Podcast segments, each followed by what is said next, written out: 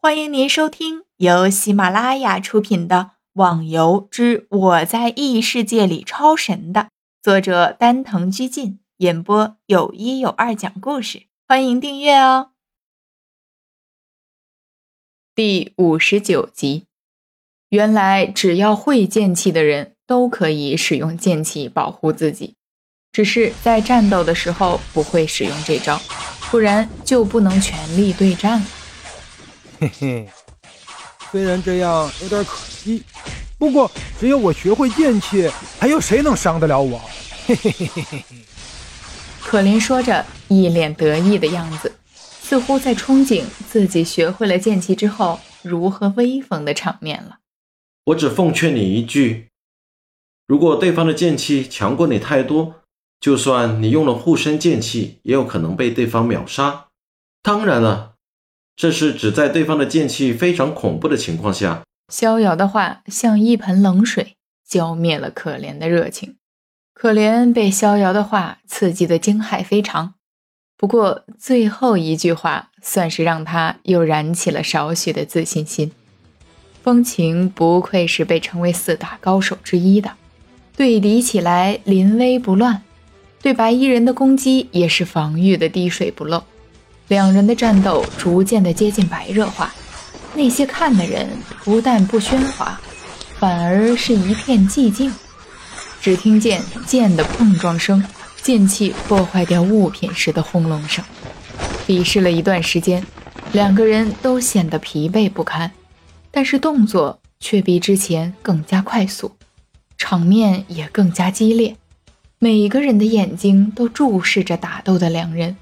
生怕错过一丝精彩的环节。砰的一声，两人那注满内力的手掌接在一起，产生了强大的碰撞声。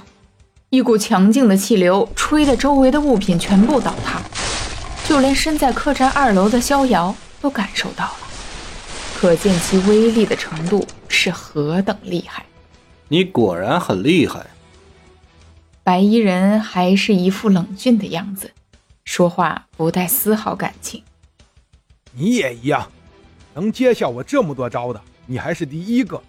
不知道能不能告诉我你的名字？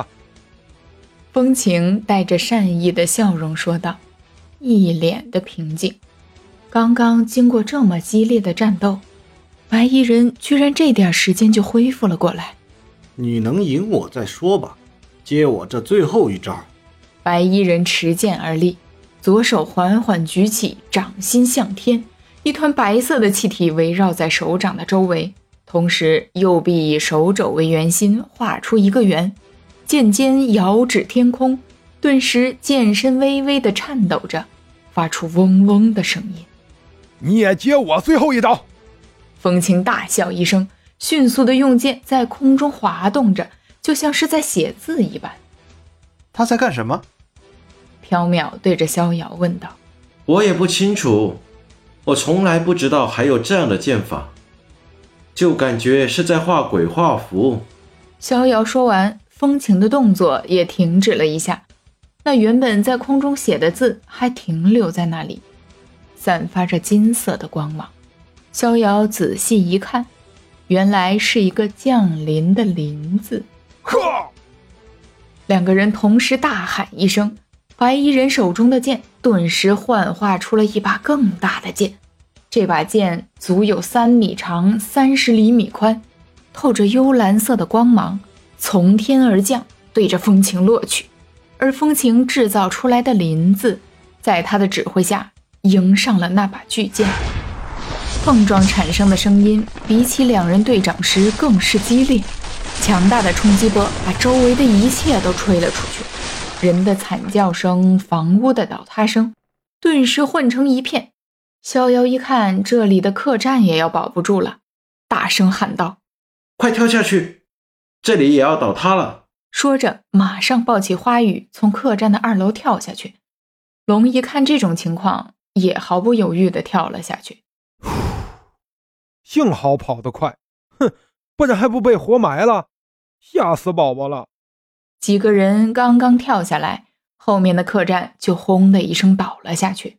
这两个家伙也真是的，比武就比武了，居然搞得这么声势浩大。逍遥对着那边的两人埋怨一声，把抱着的花玉放了下来。看来我们两个是分不出胜负。风情和白衣人都撤回了自己的攻击，结果不分上下，谁也胜不了谁。嗯，是个不错的对手。白衣人冷声地说了句，转身向城外的方向走去。喂，你还没有告诉我你叫什么呢？风情在后面大喊了一声：“西门吹雪。”虽然风情没有赢他，但是他也没有赢过风情。可能是因为他认为风情是个不错的对手，才会告知自己的名字吧。听众小伙伴，本集已播讲完毕，请订阅专辑，下集更精彩哦。